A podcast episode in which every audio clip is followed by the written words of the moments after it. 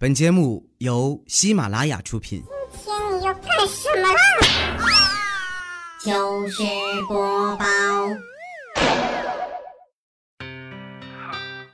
嘿，大家好，这里是喜马拉雅糗事播报，周一特别早，我是你们的好朋友佳期。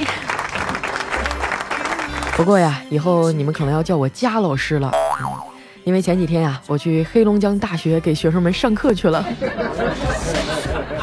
重新回到校园啊，看到一个个年轻的面孔，哎，心情还真有点激动。毕竟啊，当年我也报考了这个学校，后来因为一些原因吧，就阴差阳错，呃，和他失之交臂了。主要就是差十分没考上嘛。我印象特别深刻，就放榜那天啊，被我妈从网吧里揪出来揍了一顿。所以说，站在讲台上啊，我的心情特别激动。这就叫君子报仇，十年不晚啊。啥也别说了，先点个名儿，没来的都算旷课。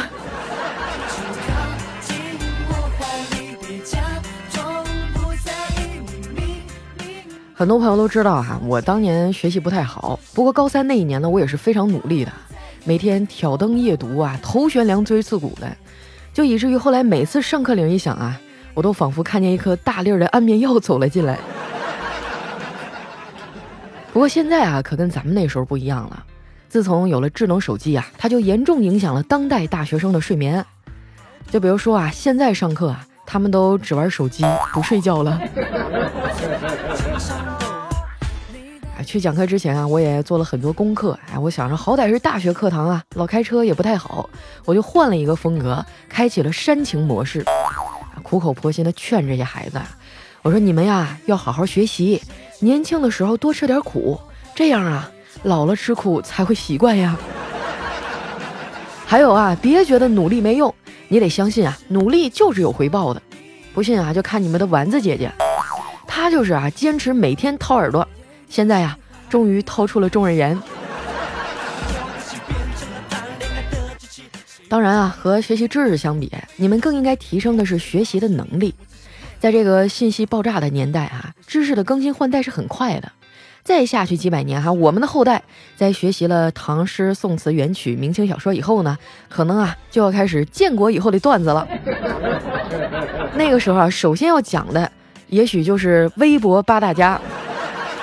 哎，这么一想是不是有点激动？没准那时候我的节目就被当做考试听力题了。第一句就是“嗨，我是填空”，里面写啥？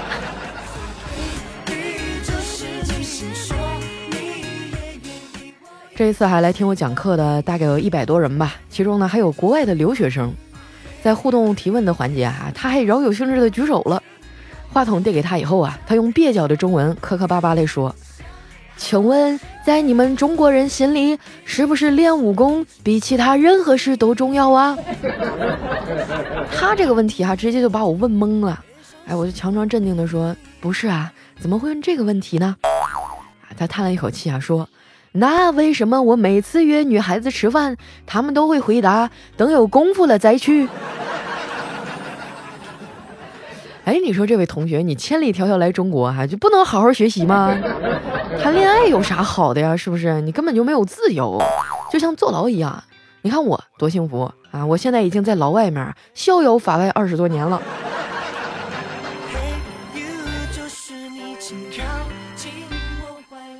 谈恋爱这件事儿哈，一开始呢都是很甜蜜的，但是时间长了哈，尤其是结婚以后，被柴米油盐这些琐事儿一折腾啊，那俩人不反目成仇就已经是真爱了。我保证哈，那时候对方就算是林志玲，你看见他也得烦。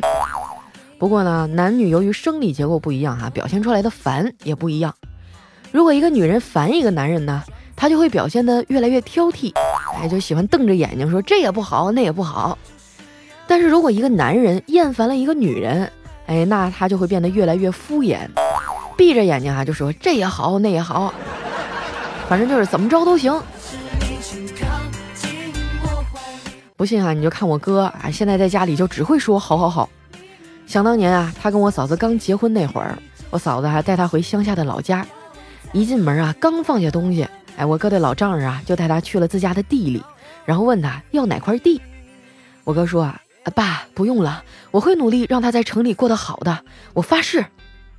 结果没想到啊，那老头瞪了他一眼，说：“我就是让你看一下，你将来要是对他不好了，你想埋在哪块儿？” 这么多年过去了啊，现在每每提起这事儿啊，我哥的脸色都不咋好看。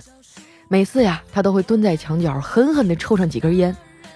我劝他少抽点啊，对身体不好。他说：“丫头啊，你是不知道，抽烟呢可以减压，因为一想到自己可以少活两年啊，就会觉得轻松一点儿。”我说：“那就没有别的健康一点的减压方式啊？”我哥说：“有啊，对我们男人来讲啊。”另一个减压的工具就是看球，在疯狂的呐喊助威中啊，气儿就顺了。但有时候也生气，那有的裁判太没有职业道德了，总吹黑哨。我说，我觉得吧，最适合男子足球比赛的裁判啊，应该是女人啊，因为挑男人的错可是我们女人的专长。我看他没说话啊，就接着说，你呀，就是身在福中不知福。我哥被我这么一说啊，瞪圆了眼睛说：“二丫头啊，你这是站着说话不腰疼啊？”我赶紧摆摆手，说：“不是，哥你别激动，我的这个身在福中不知福的意思啊，是说有些人啊，明明已经发福了，但是自己还装作不知道一样。估计再这么跟我哥唠下去啊，我就得挨揍了。于是我找了个借口啊，回到了自己的卧室，躺在床上刷手机啊，也不知道最近我这帮朋友都咋了。”天天啊，在朋友圈里发类似于“你熬的不是夜是命，猝死就在一瞬间啊”这样的文章，看得我也是十分的慌乱呐。这几天我认真的反省了一下，觉得我这么大岁数了，也该养养生了。现在啊，为了保持身体健康，我每天都坚持六点起床。久而久之啊，我已经养成了睡回笼觉的好习惯。今天早上啊，我上完厕所，打算回屋接着睡。没想到啊，我妈竟然跟了过来，并且在我的注视下，迅速的把我的被给叠好了。我刚要发飙哈，老太太先张口了：“哎，这有些人呐，晚上也不怎么玩游戏，也没看书，也不干活，更没有谈恋爱，却总是在熬夜。你说他在熬啥呢？熬鹰吗？”我还没来得及反驳呀，就被他连踢带踹的轰出了家门，让我出去跑步锻炼身体。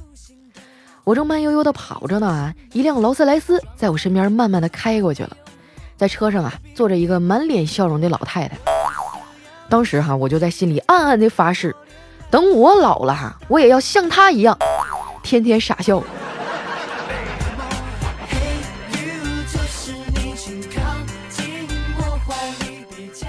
可能是太久没有运动了啊！回到家呢，我就一直咳嗽。我妈担心的摸了摸我的脑门啊，然后让我去喝点热水。不知道你们发现没有啊？这喝热水的步骤呢，一般是这样的：先倒一杯热水啊，尝一口，发现太烫了，想放那凉一会儿，然后呢，你就忘了喝。趁着我老妈没注意啊，我溜进厨房想喝一瓶可乐。我发现啊，这冰箱可真是个好东西啊，它可以帮我们啊把蔬菜水果保持一个星期。然后再扔。等我翻完冰箱啊，转身呢，发现早饭都已经准备好了。也不知道我妈今天抽啥风啊，大早上的竟然做了米饭和辣椒炒肉。这俗话说得好啊，姜辣口，蒜辣心，芥末专辣鼻子上的那根筋。唯有辣椒不是人，辣完前门，辣后门。哎，这顿饭吃完啊，我们家的厕所就沦陷了。后来我吃了一点拉肚子的药啊，就去上班了。在电梯里呢，碰到了丸子，他看我脸色苍白啊，就问：“佳琪姐，你没事吧？”我勉强的挤出一个微笑啊，我说：“没事儿，我很好。”哎呀，就是每次我说我很好这几个字的时候啊，其实都是希望有人能看穿我的眼睛，紧紧的抱住我说：“我知道你并不好。”然后呢，拿出一大把百元大钞塞进我的怀里。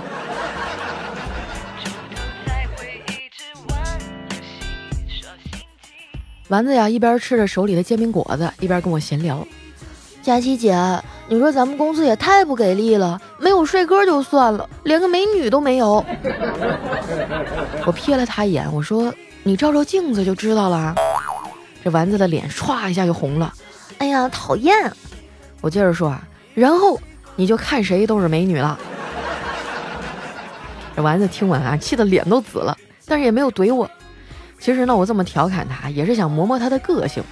这孩子啊，哪儿都好，就是太面了，性子太软。你说当代社会啊，你要是浑身都是刺儿，别人就会照顾你的感受；你要是一直都软绵绵的，那是个人都想揉你一把呀，没准还感叹呢，你手感不错，很舒服。所以哈，你的容忍度不能太高，太高了呀，身边的讨厌鬼就会越来越多。我有个朋友哈，就是这样的讨厌鬼，他就是那种啊，干点啥都得占点便宜的人。你就是跟他下个棋吧。他都得一次性走两步。后来有一次，我实在忍不了了，我就怼他，我说：“你是不是有病啊？怎么一次走两步呢？”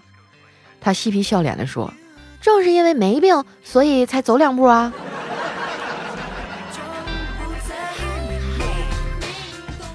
没想到啊，这次我还是低估丸子了。你说这小妮子还竟然一个上午都没理我。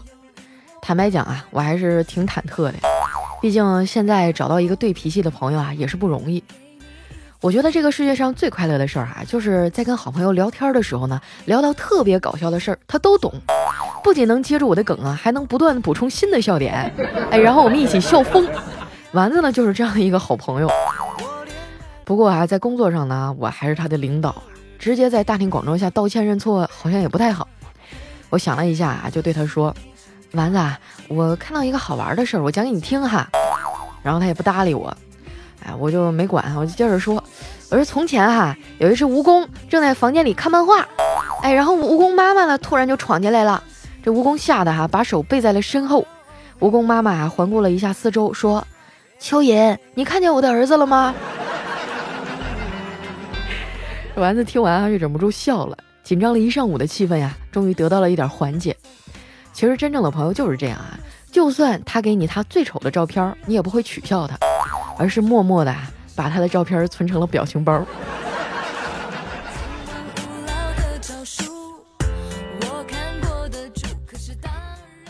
中午午休啊，我就靠在椅子上啊，百无聊赖的玩手机。这时呢，前男友突然给我发消息了，问我：“佳琪啊，这些年你过得好吗？”一瞬间啊，那些美好的记忆又浮现在了眼前。我带着满心的柔情和心酸呀，就回复他说。没想到你到现在还关心着我，结果他秒回了，说：“你别误会啊，其实我知道你过得不好，我就是故意问问，想要刺激刺激你。”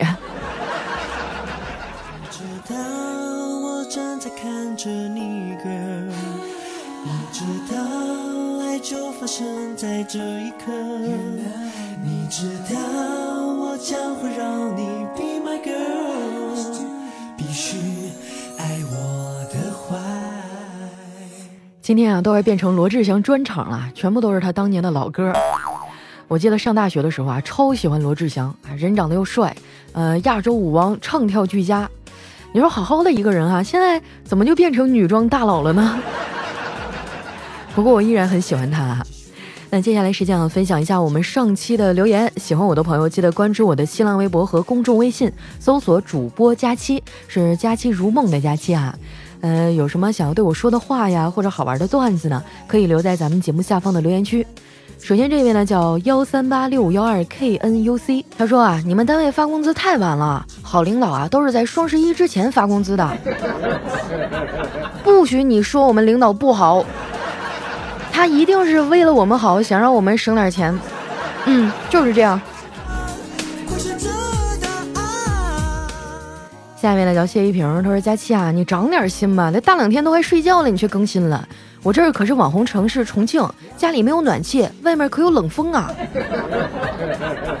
那咋的呢？那你就不能躺在被窝里听，非得站在寒风中啊？”下一位叫李文轩啊，他说：“佳期听到你的声音，心情好多了。最近感觉挺累的。”结婚两年了，宝宝一岁了，什么都是自己一个人，真的好累。如果能回到两年前，我宁愿做一辈子的单身狗。佳琪，其实我挺羡慕你的。不是，那你老公呢？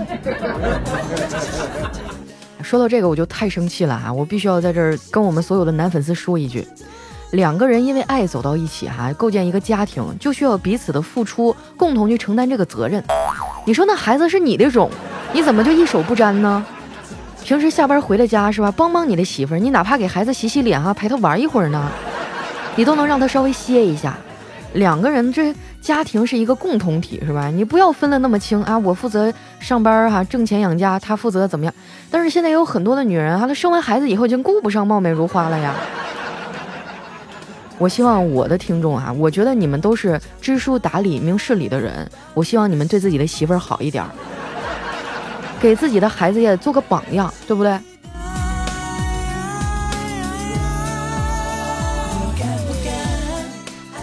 来，下一位呢叫林长苏，他说很久以前啊就听你的节目了，但我是万年潜水，第一次听呢是你的专辑《陪伴才是最长情的告白》，直到现在，和女朋友认识八年了，大学同学相恋两年，去年订婚，今年买了房，一百五十四平的复式楼。计划明年旅拍婚纱照，后年结婚。我是湖北的，二十六岁，他是黑龙江的，二十八岁。我工作在云南，他在黑龙江，还得异地八年。我俩都坚信我们会越来越好的，一切等待都是值得的。你二十六，他二十八，你们就已经买得起一百五十四平的复式楼了。哎呀，不行了，快让我缓一缓，我的心呢有点难受。不过看到你嫁给我们黑龙江的小伙子，我还是挺高兴的哈。你放心，我们东北老爷们有担当，你们一定会幸福的，好吗？哎呦我去！我刚才翻到下一页，发现还有两句。他说说这么多没有反转，就是为了告诉你，年龄、距离通通不是问题，你的爱人会在前面等你，千万不要随便嫁了，哪怕到了三十多啊。至于我翻完这条，然后继续潜水哈。谢谢你，谢谢你，我会努力的。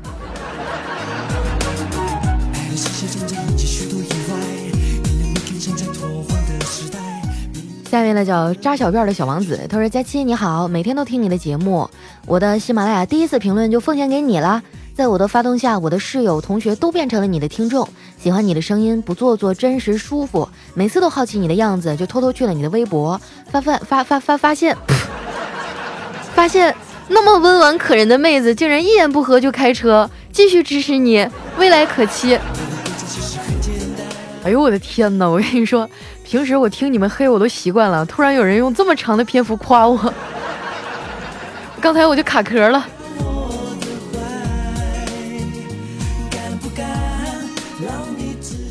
下面呢叫多少沾点社会哈，他说。佳期啊，听你两三年了，你可真行。听你第一年就有女朋友了，但是没几个星期啊，他就又有人了。嗯，但是有一回我去找他，看见他和一个男生在一起，他不知道，但是那男生穿的是 A J 啊。你说他的那个 A J 多少钱呀？我看好像是二手货，你说呢？你这心可是够大的啊！你的关注点怎么这么奇妙？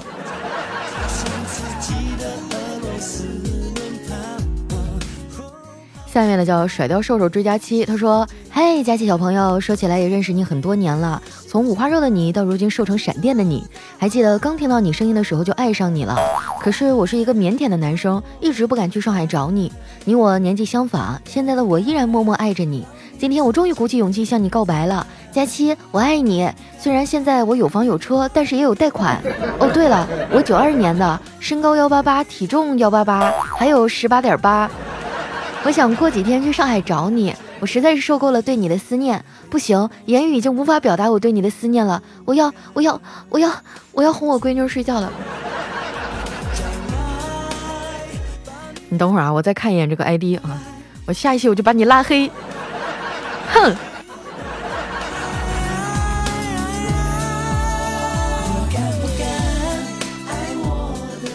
下一位小伙伴呢叫白晶晶，他说：“佳期啊，你的节目陪伴独居的我好几年了，从单身到恋爱。节目播出的时候呢，我的生日是十一月十四号，和男友异地恋第一年的生日。不声不响一天啊，到了零点，以为会有惊喜，结果他完全忘记睡着了，好难过。平时我不是个矫情的女生，但是内心的小期待落空的时候，真的很失落。第一次觉得异地快要坚持不下去了，不过还好，还有你的声音在陪伴着我，求抱抱。”哎呀，我觉得异地恋真的很辛苦哈，但是发自肺腑的讲，我觉得男生基本上都这样，心特别大。这位男同学啊，你一定要惩罚他，是吧？又没有生日礼物哈，又没有鲜花，那怎么行呢？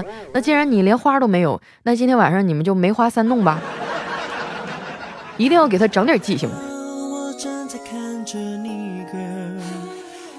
下面呢叫杨喇子啊，捡蛹子熊瞎子。他说啊，很喜欢你的声音，开车的时候都在听，但是有时候啊，车里有女同事或者家人的时候呢，听到你开车还是有点尴尬。我知道你现在很少开车了，所以有个建议，如果本期有车，能不能在开头给个暗号呢？哎，就比如说本车不通往幼儿园等等。哎呀，这个嗯。这个很难啊，因为有的时候我觉得我是在正经的跟你们讨论问题，完了你们就说我开车，还有就是稿子当中有很多都是临时发挥的部分，我在开头的时候并没有预料到后面我会说那些呀，我尽量吧，好不好？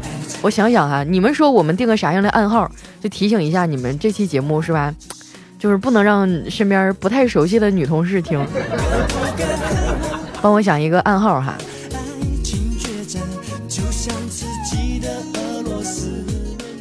下面呢叫佳期的电动小马达，他说本来心情挺好的，王者荣耀给我弄得不知所措。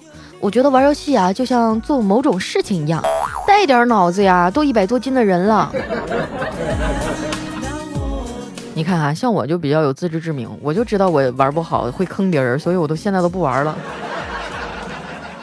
我就因为前一段时间非要跟我们同事组团，现在都已经被好几个人拉黑了。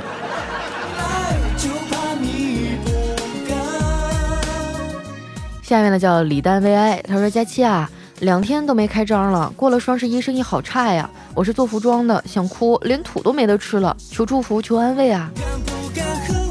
哎，做生意就是这样的呀，有涨有落嘛，你得习惯哈。嗯，但是我觉得只要诚信经营啊，好好去打理你的小店，你肯定会慢慢好起来的。不过话说回来，现在电商确实难做哈。嗯，你们家是卖有大码女装吗？有的话，我可以去照顾一下生意。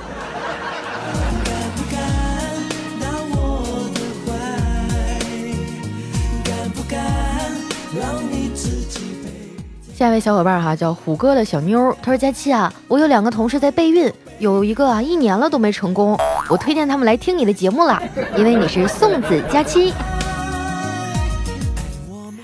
哎呦我去，你们真是太调皮了！那你等着啊，我远距离发个功。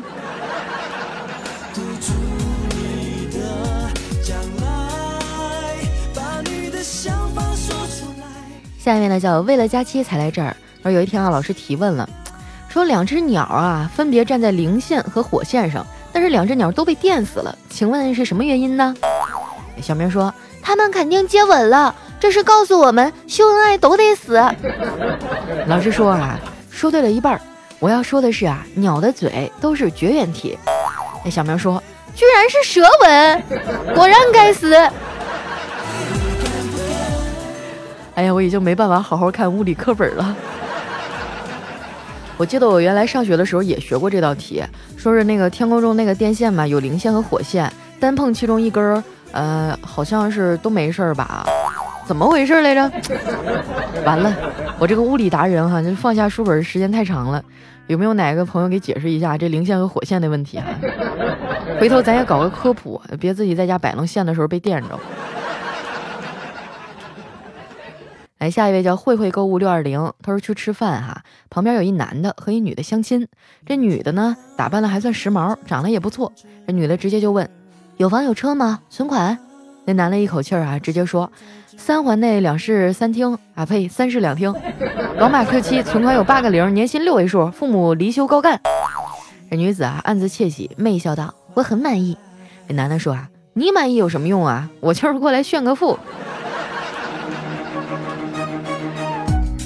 算一算啊，存款八个零，个十百千万十万百万千千万哇！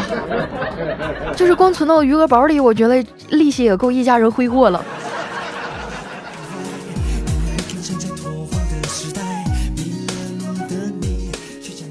下面呢叫叽里呀咕噜，哎，他说早上吃海鲜是不是很奢侈呀？我老婆说确实有点。老板，那紫菜蛋花汤就不要了。人生已经够艰难了，有条件的情况下都就对自己好一点嘛。你看我现在每天早上啊，这个我都吃茶叶蛋呀，或者是粥里面放一点虾米啊，滋补。